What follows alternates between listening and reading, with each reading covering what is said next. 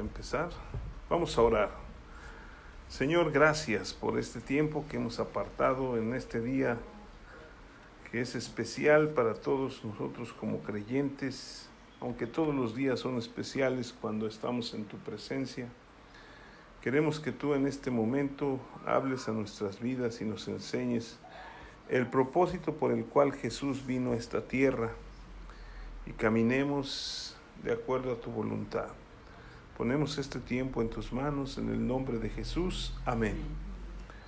Pues todos saben que hoy celebramos en el calendario, ¿ah? muchos jóvenes hoy dicen, no, ya empezaron las vacaciones. ¿Qué se celebra? ¿Quién sabe? Pero ya estamos de vacaciones. ¿No? Y este, pero celebramos la, lo que le llaman el Domingo de Pascua, que es la entrada triunfal de Jesucristo a Jerusalén. Y yo quiero que entendamos que esta semana, lo que le llamamos la Semana Mayor o la Semana Santa, es la más importante en la vida de todo creyente, ¿no? Al recordar lo que hizo Jesús por nosotros, ¿no? Porque durante esta semana, pues nosotros no tenemos reuniones todos los días para ir viendo cómo iban aconteciendo las cosas en la última semana, pero vamos a tratar de de llegar a algunos aspectos y puntos durante la semana de Jesús y ya la próxima semana hablamos de la Pascua o de la resurrección, que era, pues es la, el fundamento principal en la vida de todo creyente, porque si Jesús no hubiera resucitado, pues nosotros tendríamos una fe vana, ¿no? ¿De qué serviría? Porque hay, hay muchas personas que se han levantado en muchas religiones, ¿no? En muchos lugares y sus tumbas ahí están, ¿no? El único que dijo fue que iba a resucitar es Jesucristo y él lo hizo. Entonces yo quisiera que vamos a combinar dos, dos escrituras, son un poquito largas, pero vamos a leerlas todas porque son muy importantes. Una está en Juan capítulo 12, y la otra está en Lucas, por si la quieren ir, buscando, Lucas capítulo 19, y vamos a leer desde el 28 en adelante, pero primero vamos a leer Juan. Es exactamente la misma escritura, nada más es vista desde un punto de vista diferente en cuanto a Juan, que era uno de los apóstoles de Jesucristo, y Lucas, o sea, los cuatro evangelios nos traen las, las, este, la, enseñanza de la entrada triunfal. Pero aquí yo quiero poner énfasis porque solamente Mateo y Juan eran discípulos o apóstoles de Jesús. Marcos no era discípulo, bueno, era discípulo, pero no fue de los, de los apóstoles, ni tampoco Lucas. Lucas era un médico, ¿sí? Que estuvo con, con, este, con Pablo entonces no se ve que haya conocido a Jesús a lo mejor de manera personal como lo hizo Pedro y, como lo hizo Juan y Mateo.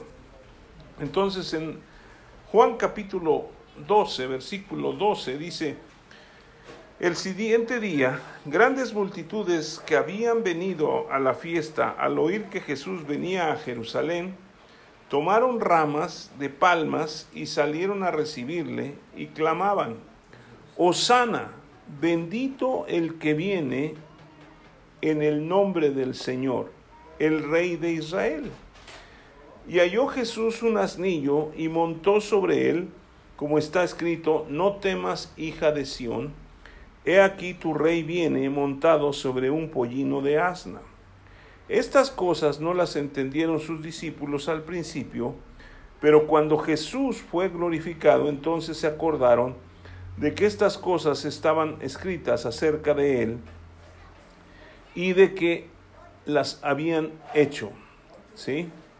Y daba testimonio la gente que estaba con él cuando llamó a Lázaro del sepulcro y le resucitó de los muertos, por lo cual también había venido la gente a recibirle porque había oído lo que había hecho, que había hecho esta señal, pero los fariseos dijeron entre sí, ya ven que no conseguimos nada, mirad, el mundo se va tras él, ¿no? O sea, estaban enojados por todo eso, pero Ahora vamos a leer Lucas, es el mismo pasaje, ¿sí? Y dice en el versículo, en el Lucas 19, 28, dice, dicho esto, aquí lo habla más amplio y más explicado, dicho esto, iba adelante subiendo a Jerusalén y aconteció que llegando cerca de Betfagé y de Betania, al monte que se llama de los olivos, envió dos de sus discípulos diciendo, Id a la aldea de enfrente y entrar en ella, hallaréis un pollino atado, en el cual ningún hombre ha montado jamás, desatadlo y traedlo. Y si alguien les preguntare por qué lo desatan, por qué lo desatan, la, le responderéis así, porque el Señor lo necesita. Fueron los que habían sido enviados y hallaron como les dijo, y cuando lo desataban a ese pollino, sus dueños les dijeron, ¿por qué desatan al pollino? Ellos dijeron, porque el Señor lo necesita.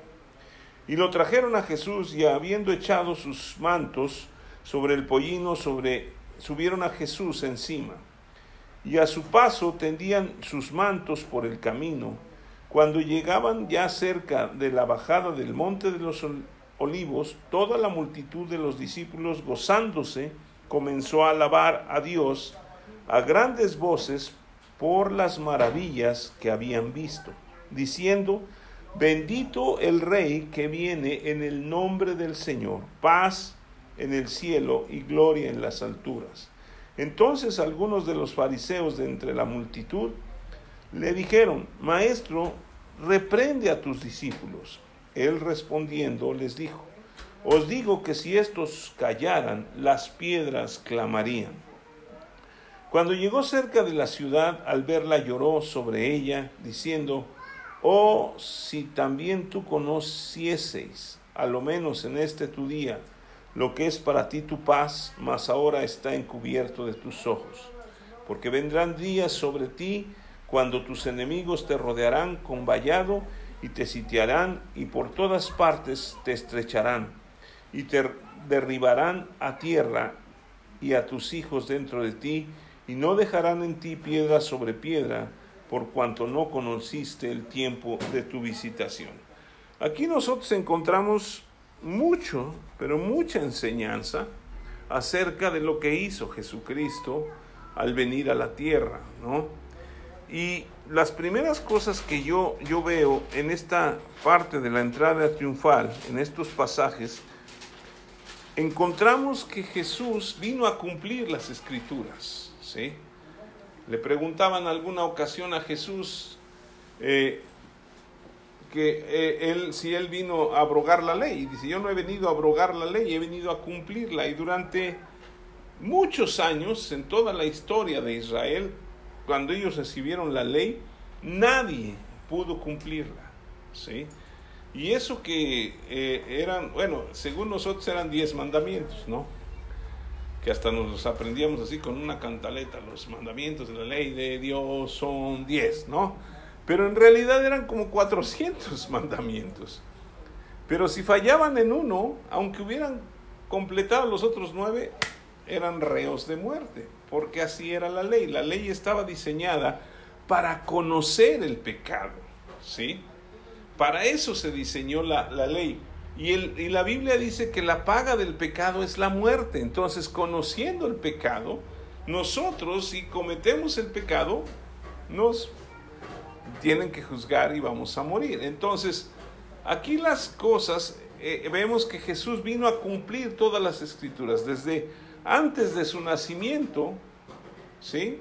Vemos que había profecía tras profecía tras profecía y que se iba cumpliendo vez tras vez. Durante esta última semana de Jesús en la tierra, ¿sí? que le llamamos la Semana Santa, nada más en la cruz, fíjense, en la pura cruz, ¿sí? aparte de la resurrección y de la entrada triunfal y todo eso, se cumplieron más de 300 profecías. Imagínense, ¿no? Cada parte de, de lo que Jesús fue sufriendo, porque en la, en la Biblia no hay nada que esté de más ni de menos, todo está bien puesto ahí, por eso fue inspirada por el Espíritu Santo, porque en realidad Jesucristo es la palabra Y Dios inspiró a, a través del Espíritu Santo a los que escribieron esto. Y cada parte de la escritura está puesta con un propósito, ¿no? Y entonces vemos aquí que lo primero que, que, podemos resaltar es que se cumplían las profecías acerca del Mesías.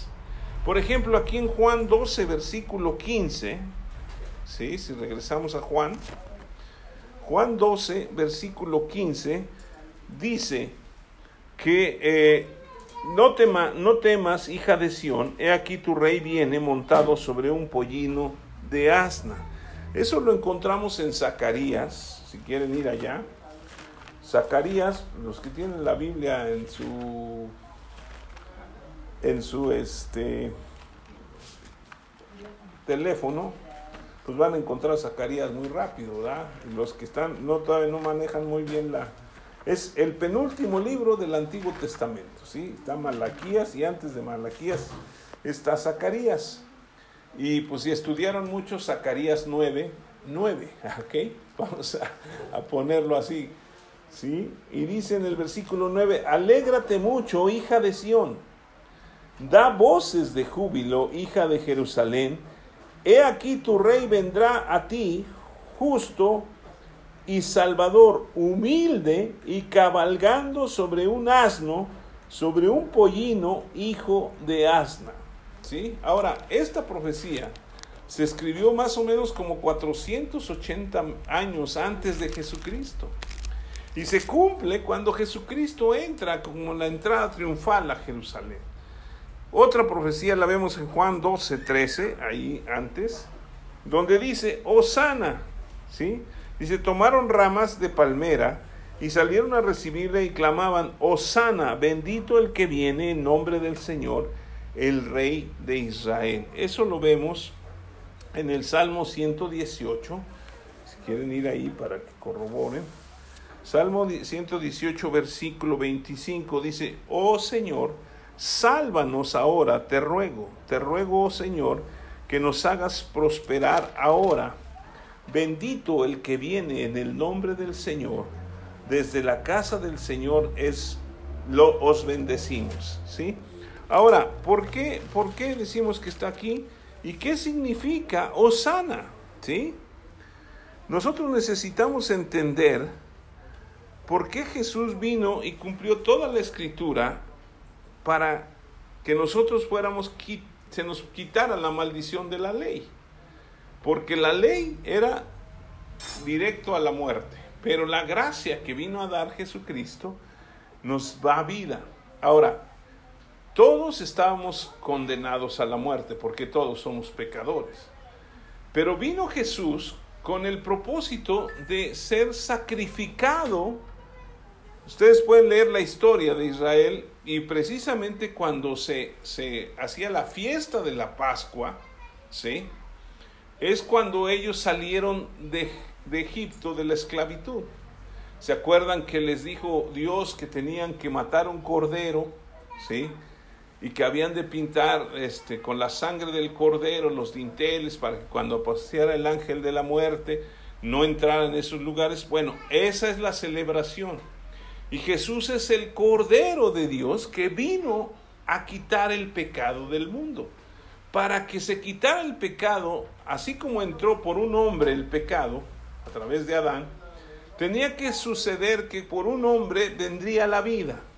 Pero tendría que ser un hombre justo, nacido de una mujer que no tuviera pecado. Por eso Jesús nace de María, pero no nace teniendo un padre terrenal como José, sino nace del Espíritu Santo para que pudiera ser llamado hijo de Dios y pudiera ser un cordero totalmente eh, sin defecto, ¿de acuerdo? Porque ustedes pueden ver las características del cordero que tenía que tener que, tenía que ser de tantos años, tenía que ser sin defecto, tenía que ser perfecto para poderlo sacrificar. Y Jesús es el que viene a la tierra como el Cordero perfecto que se sacrifica. Entonces, para nosotros es una grandísima bendición, ¿sí? Y por eso celebramos esta semana, Porque a través de Jesús nosotros ahora ya no tenemos que cumplir los diez mandamientos. Claro que no vamos a matar, no vamos a hacer nada de eso, ¿verdad? Porque, pero ya no tenemos que cumplirlo porque Jesús ya, lo, ya los cumplió. ¿Se acuerdan que le preguntaron ahí en Mateo 22 a Jesús, cuál es el mayor mandamiento? Y él dijo, amarás al Señor tu Dios con todo tu corazón, con toda tu mente, con todas tus fuerzas. Ese es el primero y más grande. Y el segundo dijo, es semejante.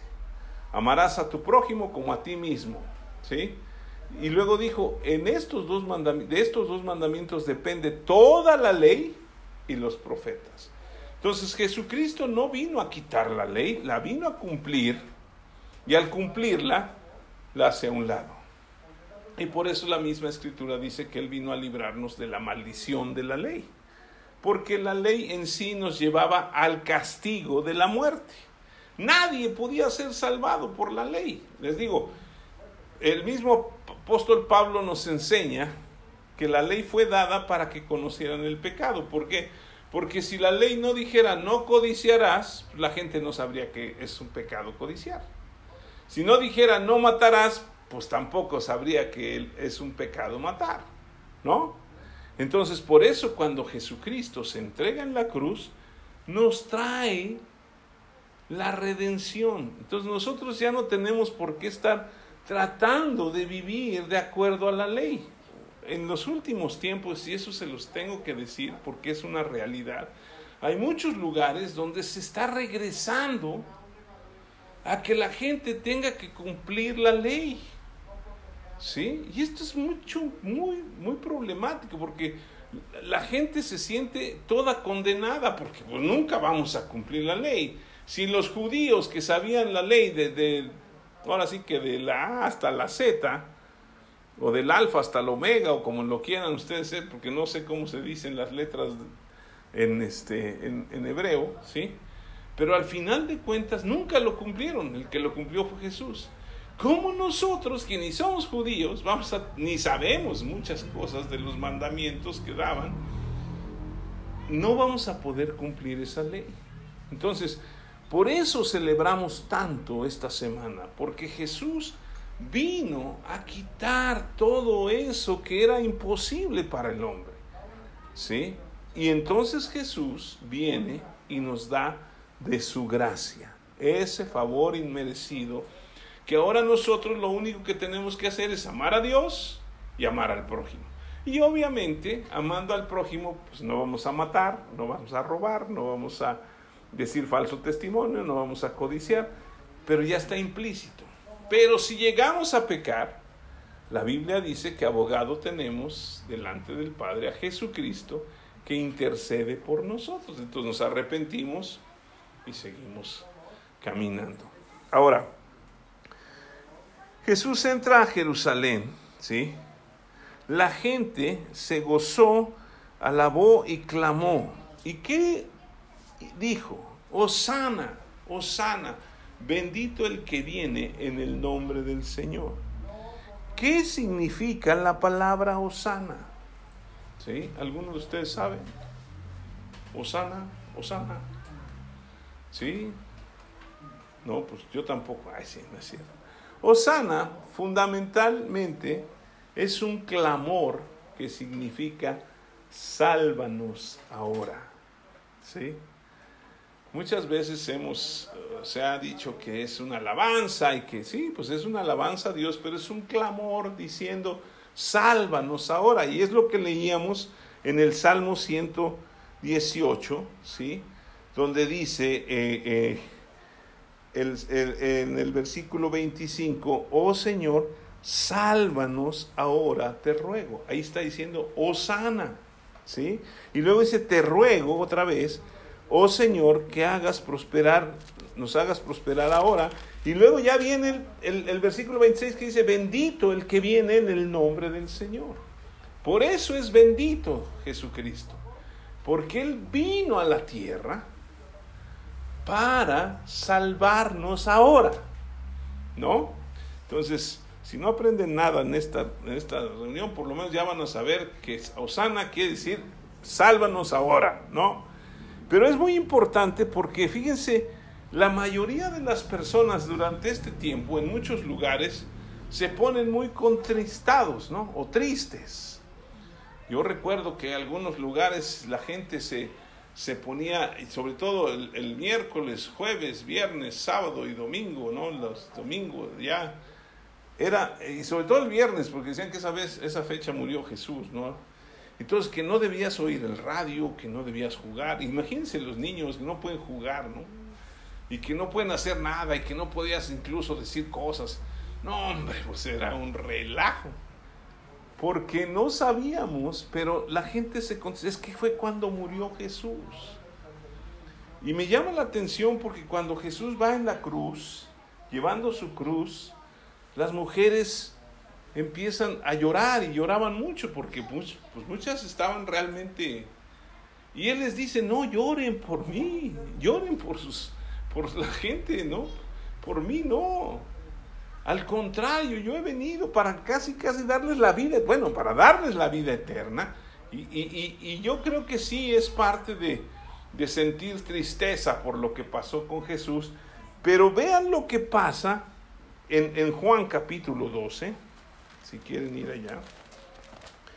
Realmente nosotros necesitamos, bueno, vamos a leer en primero en el, en el Lucas 12, perdón, Lucas 12, primero, porque ahí viene esta, esto que les voy a decir. ¿Sí? ¿Qué pasó cuando entró Jesús en, en la entrada triunfal? Dice en el versículo eh, comparándolo eh, con lo que nosotros tenemos que hacer hoy. En el versículo 37 dice, cuando llegaban ya cerca de la bajada del monte de los olivos, toda la multitud de los discípulos, dice, gozándose, comenzó a alabar a Dios a grandes voces por las maravillas que habían visto. Gozándose, entonces, es un tiempo de gozo, es un tiempo de alabanza y es un tiempo de clamor. Cuando la gente dijo, Osana, es un clamor, sálvanos hoy. ¿Sí? No dice aquí literalmente, sálvanos hoy, pero despuesito, si ustedes lo ven en, Juan 12, sí están diciendo, Osana, Osana, bendito el que viene en el nombre del Señor, ahí en el, en el capítulo 12, versículo 13. ¿Sí? Todo mundo empezó a tirar sus mantos y por eso son las ramas, ¿sí?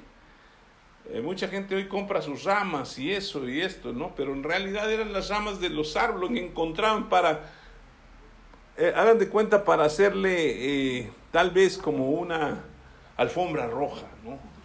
Nada más que ahí era media verde porque todos, pero no, como no hay, hay mucho desierto, pues a lo mejor estaba medio amarillenta, ¿no? Pero en realidad era un gozo tremendo el que Jesús viniera para salvarnos. Sálvanos ahora, Señor. Sálvanos ahora, ¿sí? Y, y, si hacemos un análisis de la última semana de Jesucristo que aquí pasó en la tierra, vamos a ver cosas impresionantes, ¿sí? Siguiendo aquí en Juan 12, vemos que después de que Él entra, ahora, Aquí hay muchas cosas que podemos aprender antes de seguir este, a, toda la semana de, de, lo que pasó con Jesús. Regresando a Lucas 12, no, no es Lucas 12, es Lucas 19, ¿no? 19, 37 les había dicho y 38.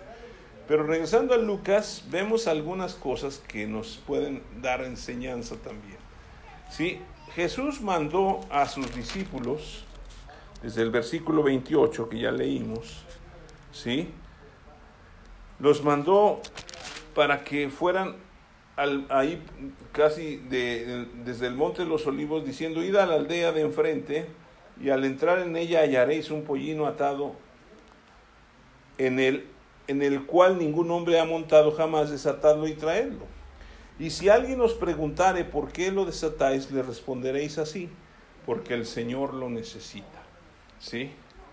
Entonces, una de las cosas, y esto lo voy a decir porque me encanta, ¿sí? Es nosotros siempre saludamos a la gente o nos despedimos y le decimos que Dios te bendiga. Y yo no sé cómo, de dónde salió eso, ¿no? Porque ya lo hacemos por imitación. Llegas a un lugar donde hablan de la palabra de Dios y todo el mundo te dice, Dios te bendiga, Dios te bendiga, Dios te bendiga. Bueno, los papás sobre los hijos diciéndoles cuando se van, pues que Dios te acompañe, Dios te bendiga. Pero yo quisiera que cambiáramos eso, mejor vamos a decir, el Señor te necesita. Ah, pero ¿con qué nos estaríamos comparando? Pues con el pollino que no ha sido, este, nadie se ha subido ahí, ¿no? No, pero fundamentalmente yo lo digo esto, ¿por qué? Porque en realidad el Señor nos necesita. ¿Sí? Dios nos necesita para que vayamos a predicar el Evangelio. ¿Sí? Ahora es, es muy, muy importante o muy llamativo que se haya subido en un burrito, ¿no?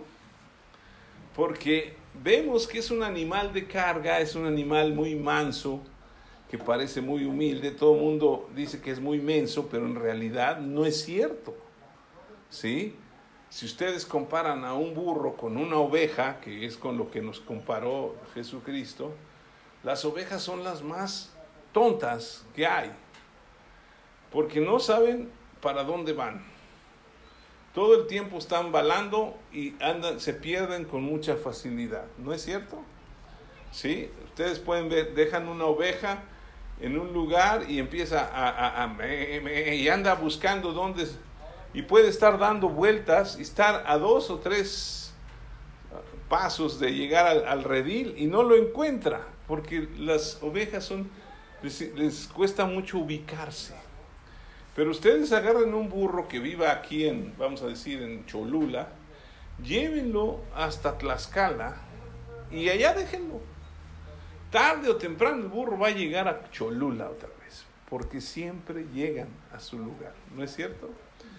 Las ovejas se espinan constantemente, los burros no, saben por dónde deben andar, ¿sí? Las ovejas que van a tomar agua no les importa si, si está sucia el agua, normalmente el, burro ¿qué hace? ¿Sí? Si ustedes ven a un burro, chequenlo cuando se, se agacha para tomar agua, hace o sea, sopla con la nariz, se abre el agua y ya toma, ¿no? Entonces, tiene ciertas características. Ahora no vamos a hablar del burro porque no es lo más importante. Pero también es importante porque hay mucha gente que luego Dios utiliza, como utilizó al burrito, ¿sí? El burrito llegó a la, después de la, imagínense, después de la marcha triunfal, pues estaba fascinado, ¿no? porque todo el mundo tiraba sus mantos y todo eso. Entonces cuando regresó a su casa, que lo fueron a dejar y ya, le dijo a su mamá, mamá, es que todo el mundo me gritaba y todo el mundo me tiraba este, eh, sus mantos y ramas. Entonces, pues yo estaba impresionado. Y la mamá le dijo, ay hijo, no es cierto, no te preocupes por eso, eso no es cierto. Sí, todo el mundo me quería. Dice, bueno, vamos a hacer un experimento. ¿Sí? mañana, ¿sí? Te vas y caminas otra vez por el mismo lugar. Y a ver cuánta gente sale y te tira sus mantos. Ah, sí, vas a ver que sí. Y se fue al otro día y caminó y nadie. Llegó muy triste. Le dijo, ¿qué pasó? Le dijo la mamá. Dice, no, pues es que no había nadie. ¿Sí?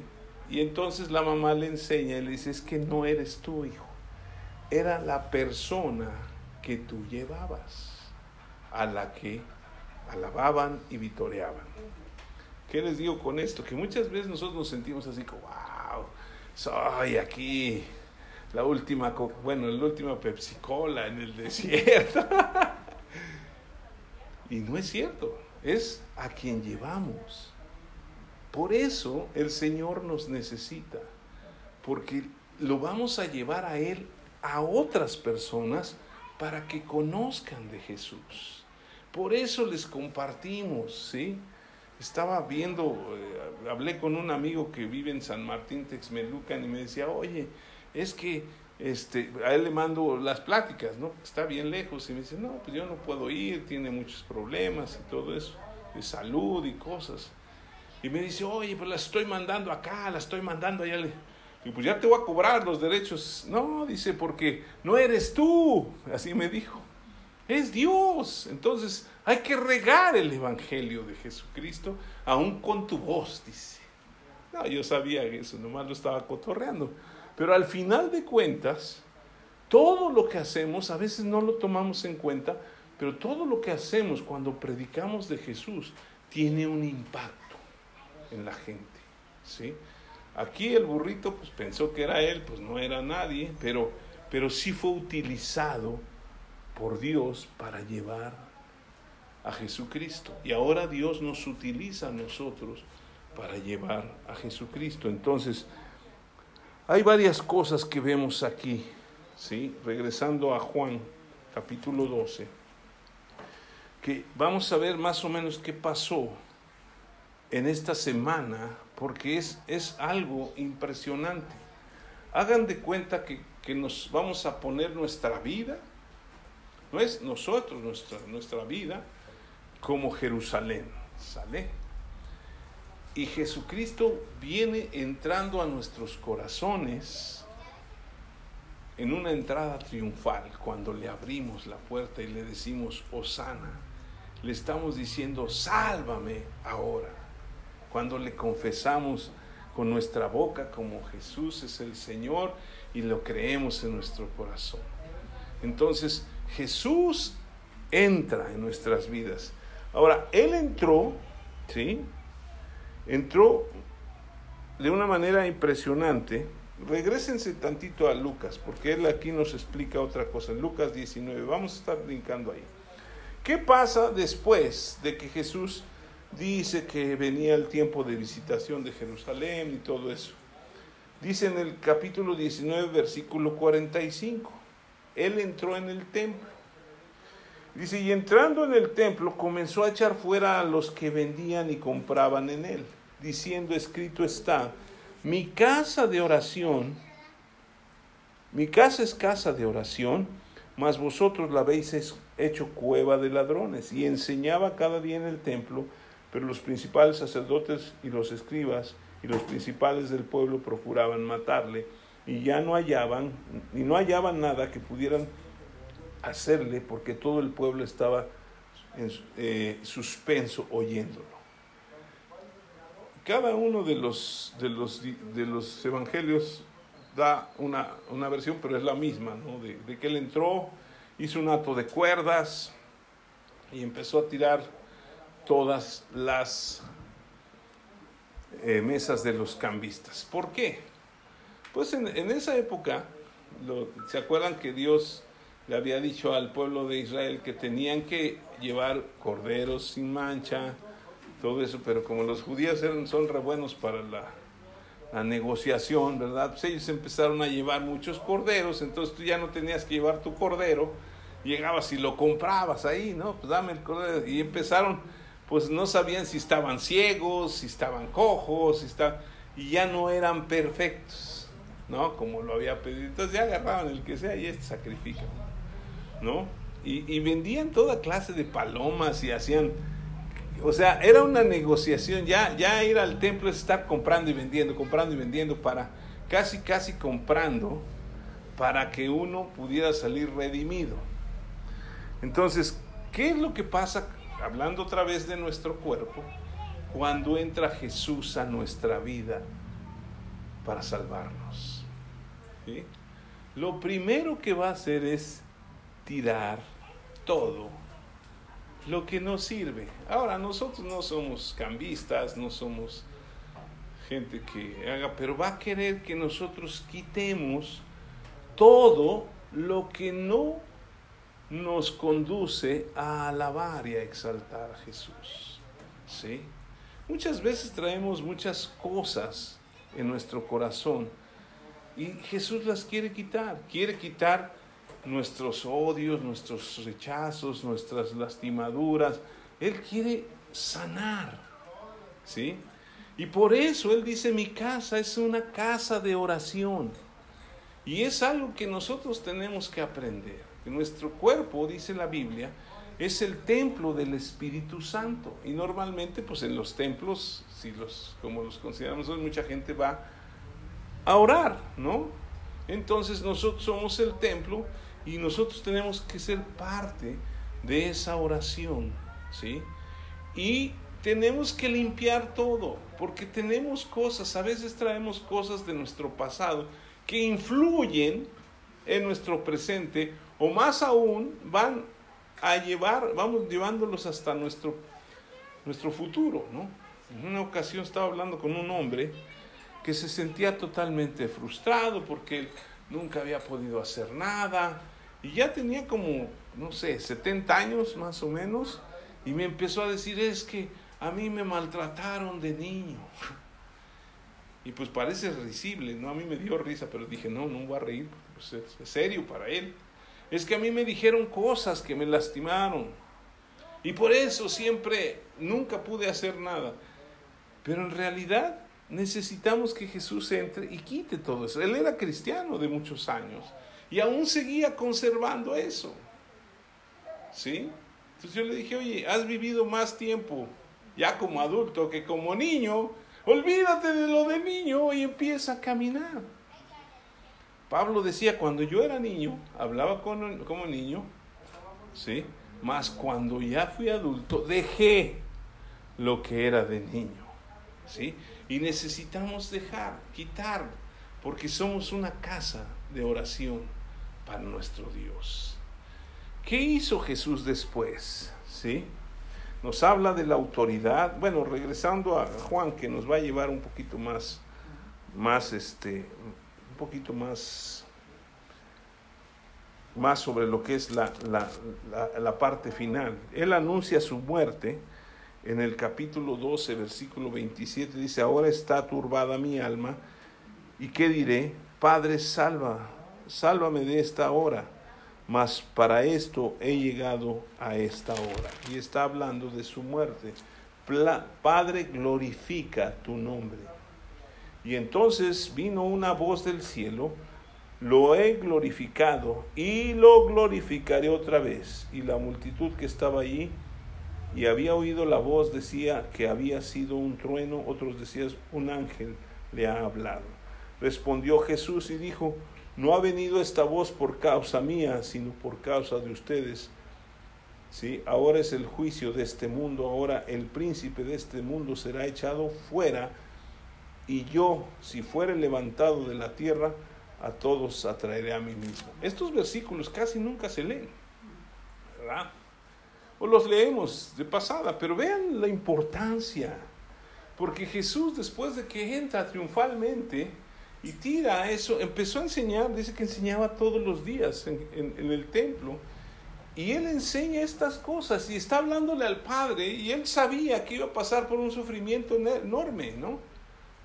Y como les he dicho en otras ocasiones, Jesús no sufrió tanto por las lastimaduras y por las llagas y por todo lo que le hicieron, por la corona de espinas. Él sufrió mucho más porque jamás se había separado del Padre y en ese momento en la cruz, Dios iba a darle la espalda, porque Dios no puede cohabitar con el pecado. Y por eso Jesús clama en la cruz, Padre, ¿por qué me has abandonado? ¿Sí? Cuando cargó todo el pecado del mundo. Entonces era el mayor sufrimiento. Pero aquí vemos algo importante. Versículo 30 responde Jesús y dijo, no ha venido esta voz por causa mía, sino por causa de vosotros Ahora el juicio de este, eh, ahora es el juicio de este mundo. Ahora el príncipe de este mundo será echado fuera. ¿Quién es el príncipe de este mundo? El diablo, Satanás, el chanclas, el chamuco, como le quieran llamar. ¿Sí? ¿Por qué era el príncipe de este mundo? Porque cuando Dios bendijo a Adán, ¿sí? Le dijo, que se iba a multiplicar y le dijo, vas a señorear toda la tierra, ¿no es cierto? Entonces, cuando peca Adán, ¿sí? le entrega ese principado, por decirlo así, porque Adán era hijo de Dios, y entonces le entrega la autoridad que le había dado Dios a Adán, se la entrega al diablo. ¿Sí? Por eso cuando Jesús es tentado, ¿Se acuerdan? Después de que fue bautizado, sale y es llevado al desierto por el Espíritu Santo. El diablo le dice, que le mostró todos los reinos de este mundo y le dijo, si tú postrado me adoras, te los doy. ¿Sí? Y Jesús no le dijo, no, no, esto no te pertenece. Le pertenecía, porque había sido dado por aquel al que le pertenecía, que era Adán. Entonces Jesús viene y recupera esa autoridad venciendo al maligno. Por eso dice en el versículo 32, el 31, que el príncipe de este mundo será echado fuera. ¿Sí? Y yo, si fuere levantado de la tierra, a todos atraeré a mí mismo. Él estaba hablando de la resurrección. Y cuando Él resucita, cuando nosotros venimos al conocimiento de Jesús, Él nos atrae. Y un día va a venir y nos vamos a ir con Él. ¿sí? Dice que lo vamos a encontrar en las nubes. A veces me pongo a pensar cómo vamos a volar. Por eso me puse a adelgazar para ver que ya no pese yo tanto y llegue más rápido. Nada, no. ¿Sí? Porque vamos a ser transformados. Nuestros cuerpos van a ser transformados. Ya no vamos a necesitar ir al gimnasio estar flacos, transformados como Jesús nos transformó. ¿No? Estaba oyendo algo chistoso que dice, dice una señora que, que, le dijeron, tiene que adelgazar. Sí, pero yo que tengo la culpa, me queda más cerca el refrigerador que el gym. sí, entonces si es nosotros, vamos a ser transformados, que eso es algo maravilloso, ¿no? Y también, fíjense, el versículo 33 nos da la clave, dice, y, y decía esto dando a entender de qué muerte iba a morir. Le respondió la gente, nosotros hemos oído de la ley que el Cristo permanece para siempre. ¿Cómo pues tú dices que es necesario que el Hijo del Hombre sea levantado? ¿Quién es este Hijo del Hombre? Entonces Jesús les dijo, aún por un poco está la luz entre vosotros. Andad entre tanto que tenéis luz para que no os sorprendan las tinieblas porque el que anda en tinieblas no sabe a dónde va. Entre tanto que tenéis luz, creed en la luz para que seáis hijos de luz. ¿Sí? Y ya vemos toda la incredulidad de los judíos. Pero aquí vemos algo importante. Primero, Jesús, de acuerdo a lo que estábamos hablando del cuerpo, entra con la entrada triunfal a nuestro cuerpo, que ya es el rey. ¿no? Nosotros clamamos, Susana, sálvame ahora. Luego nos limpia nuestro corazón de todo y nos dice que somos el templo del Espíritu, que somos una casa de oración. Y luego se revela a nosotros. ¿Por qué somos eso? Porque yo soy el que vino a quitar el juicio, ¿sí? Y he venido a echar fuera al príncipe de este mundo. Entonces, con esto también quiero decirles que el maligno no nos puede tocar a nosotros. Hay muchos creyentes o cristianos que dicen, no, es que el diablo me trae aquí tropezando, tropezando. El diablo no nos puede tocar. Y un día vamos a hablar de eso, porque es muy importante. Pero hay gente que le mete miedo a otras personas y no, es que tú le haces caso al diablo. El diablo, mira, a mí el diablo, ¿sí? No me hace nada, porque mayor es el que está en mí, dice la escritura, que el que está en el mundo. Entonces, el diablo no me puede tocar, sí puede lanzar dardos de fuego, sí puede hacer muchas cosas, pero yo si me apego a la obediencia de Cristo, lo puedo resistir. Por eso dicen en, Santiago 1.7 o 4.7, 4.7 dice, someteos pues a Dios, resistid al diablo y esto irá de vosotros. Nosotros podemos resistir al diablo. Jesucristo dijo en, Lucas 10, 19, yo les doy autoridad de hollar serpientes, escorpiones y sobre toda fuerza del enemigo y nada les dañará. ¿Sí? Pero el diablo no quiere que sepamos eso. Él quiere lastimarnos. Porque la gente que no sabe eso, pues le está dando lugar al diablo. ¿No? Y piensa que el diablo anda ahí para ver qué nos hace. Si anda como león rugiente buscando a quien devorar, pero es la gente que no sabe que tiene autoridad. ¿Sí? Entonces nosotros podemos vencerle. ¿Qué otra cosa? ¿Sí? Eh, Jesús del capítulo 13 nos enseña otra cosa que también se hace muy tradicionalmente, ¿no?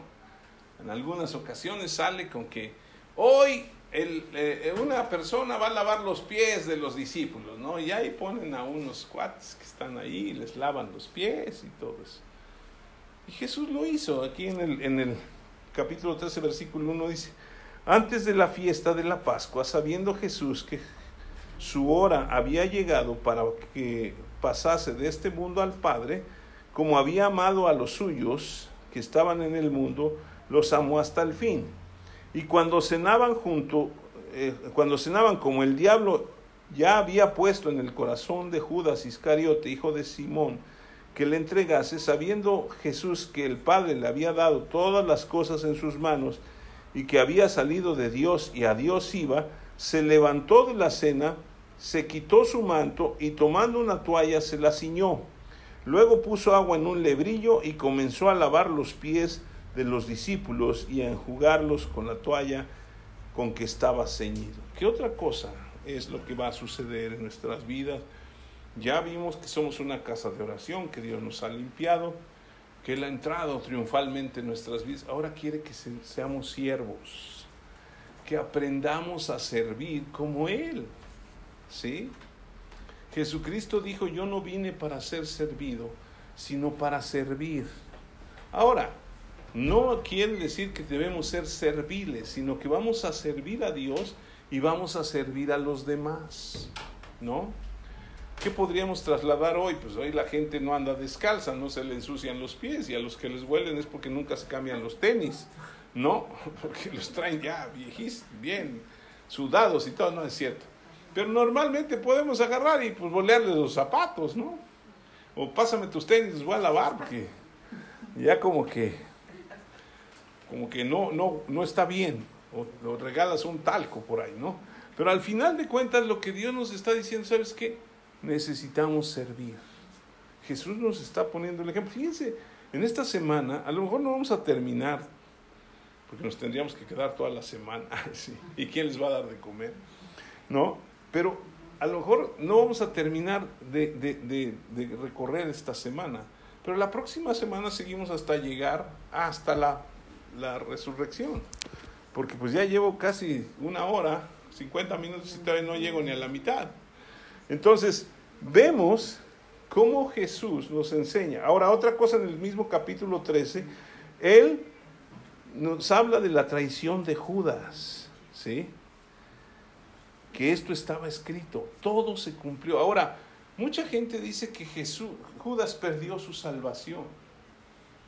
¿Ustedes creen eso? Judas no era salvo.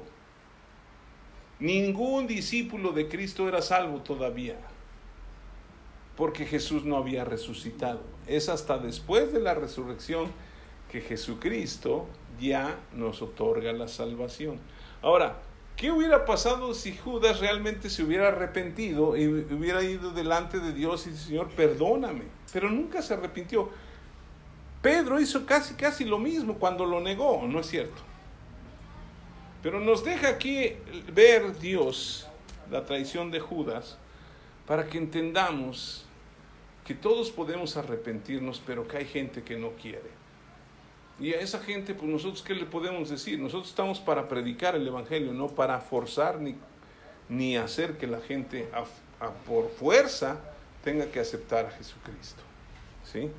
Luego nos enseña el mandamiento. Dice entonces en el versículo 31, entonces cuando había salido Jesús, dijo Jesús, ahora es glorificado el Hijo del Hombre y Dios es glorificado en él. Si Dios es glorificado en él, Dios también le glorificará en sí mismo y enseguida le glorificará. Hijitos, aún estaré con vosotros un poco, me buscaréis, pero como os dije a los judíos, así os digo ahora a vosotros.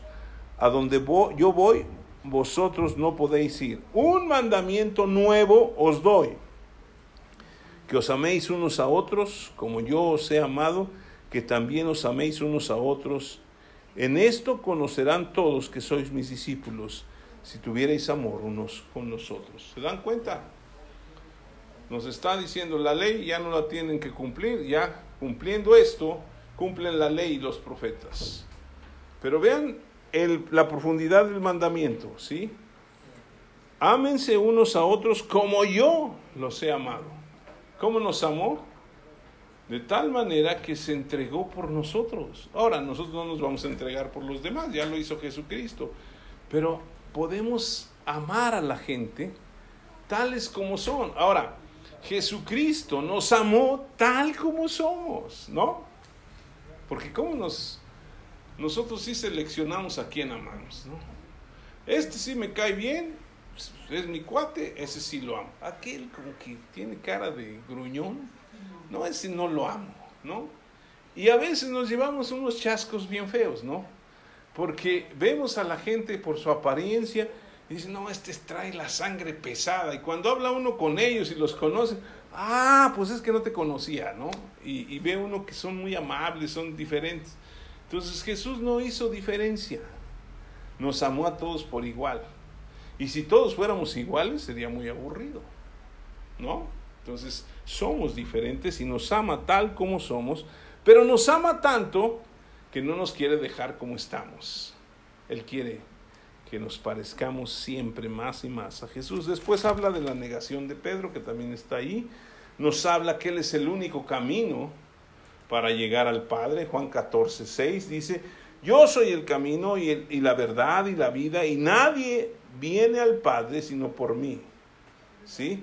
Y luego, dentro de lo que está enseñando, nos enseña la promesa del Espíritu Santo. Y vuelve a decir, si me amáis, guardad mis mandamientos. ¿Cuáles? Dos mandamientos. Amar a Dios por sobre todas las cosas y al prójimo como a nosotros mismos. Y dice, y yo rogaré, versículo 16 rogaré al Padre y os dará otro consolador para que esté con ustedes, ¿qué?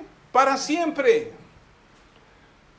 El Espíritu de verdad, al cual el mundo no puede recibir porque no le ve ni le conoce, pero ustedes lo conocen, porque mora con ustedes y estará con ustedes. O sea, esto es algo impresionante. Jesús a través del Espíritu Santo mora con nosotros y en nosotros.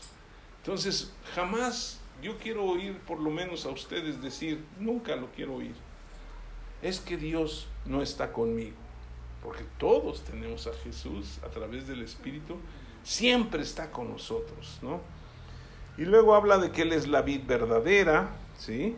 Que nosotros somos los pámpanos, nuevamente, si nosotros nos separamos, en el capítulo 15, si nos separamos de Jesús, ¿sí? nosotros perdemos esa vida que viene de la raíz, que es, ¿sí? dice en el versículo 3, eh, bueno, desde el 1, yo soy la vid verdadera, mi padre es el labrador, todo pámpano que en mí no lleva fruto lo quitará y todo aquel que lleva mucho fruto lo limpiará para que lleve más fruto ya vosotros o ustedes están limpios por la palabra que os he hablado, permaneced en mí y yo en vosotros, como el pámpano no puede llevar fruto por sí mismo si no permanece en la vid, así tampoco ustedes si no permanecen en mí. Por eso necesitamos permanecer en el Señor.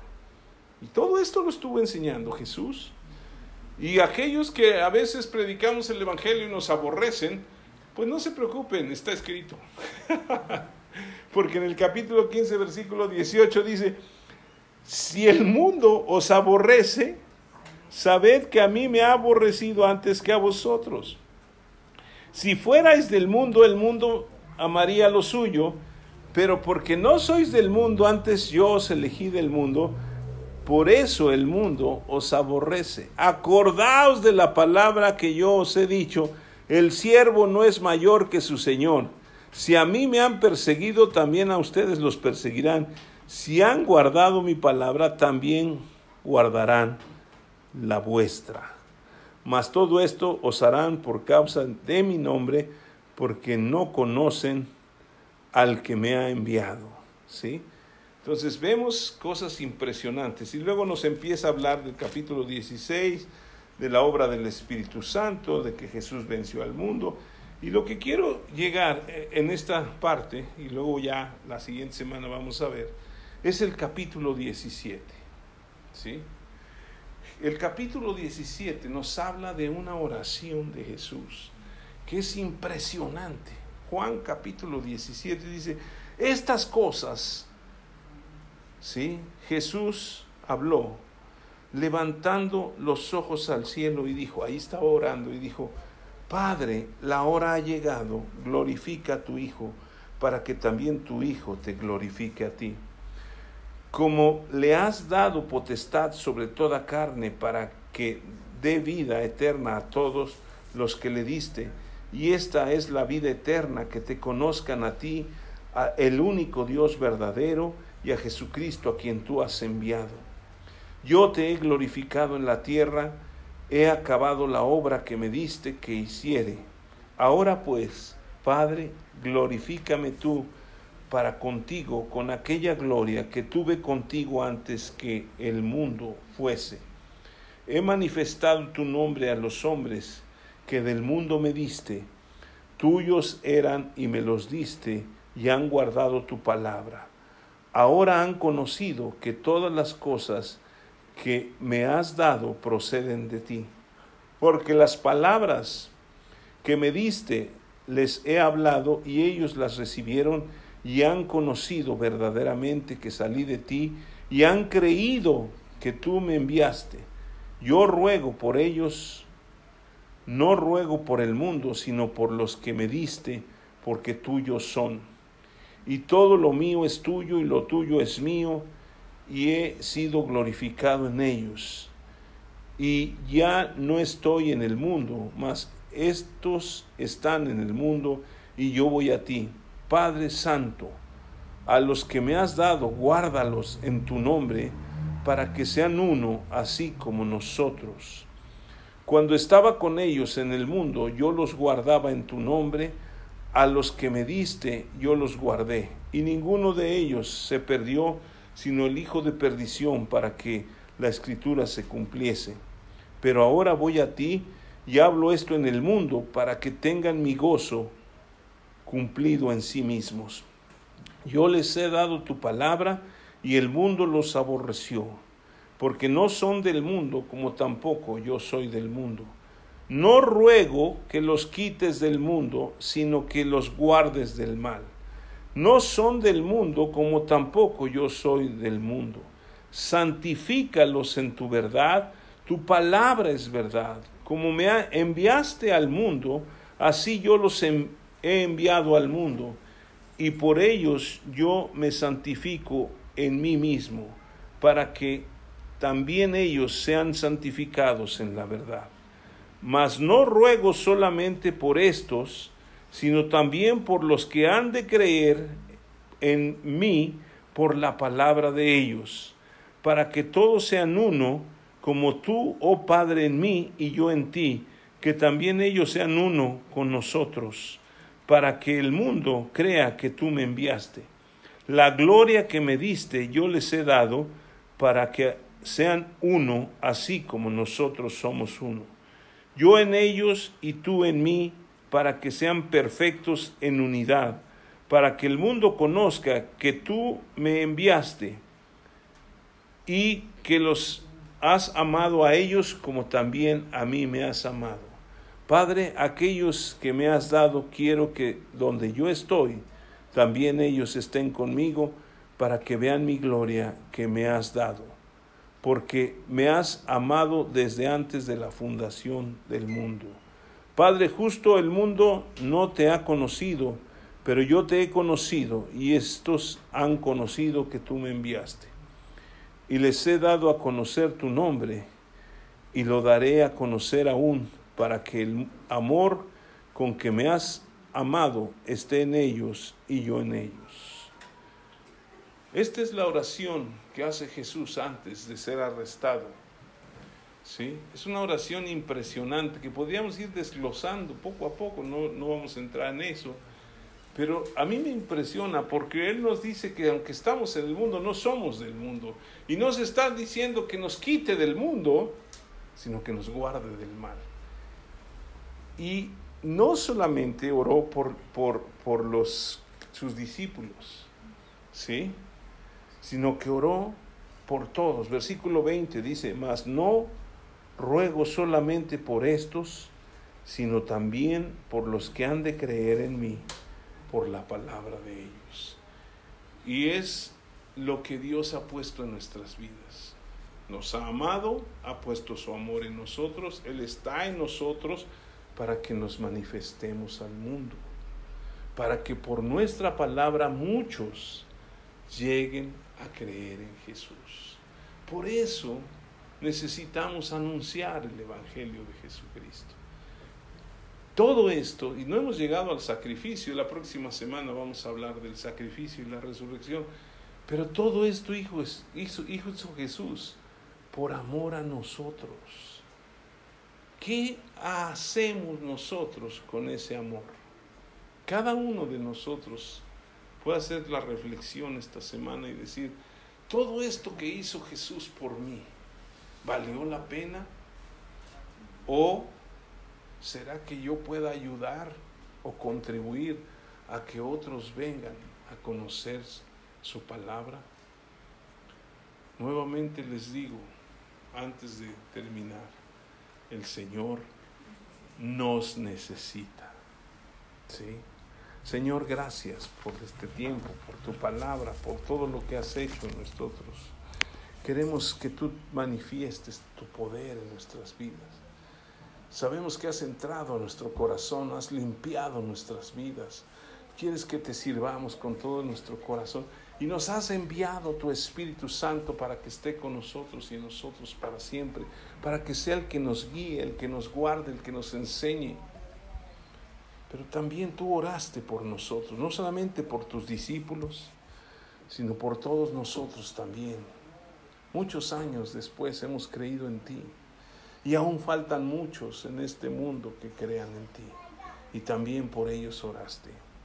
Señor, llénanos de ese amor para ir y enseñarles a otros del amor de Cristo. Padre, te amamos y te bendecimos en el nombre de Jesús. Y si usted no le ha dejado entrar a Jesús en su corazón, el Señor lo necesita abra su corazón y repita estas palabras conmigo. Diga así, Padre Santo, yo vengo delante de ti y reconozco que yo he pecado, pero ahora yo me arrepiento de todos mis pecados. Reconozco que el sacrificio de Jesús fue grandísimo. Y ahora yo me arrepiento, Señor, y recibo a Jesucristo en mi corazón. Le confieso con mi boca, Jesucristo, tú eres mi único Señor y mi Salvador y creo en mi corazón que Dios te levantó de entre los muertos. Y ahora yo cumplo el propósito que tú viniste a hacer, Señor. Soy salvado, tengo salvación. A ti doy la gloria y la honra. En el nombre de Jesús. Amén.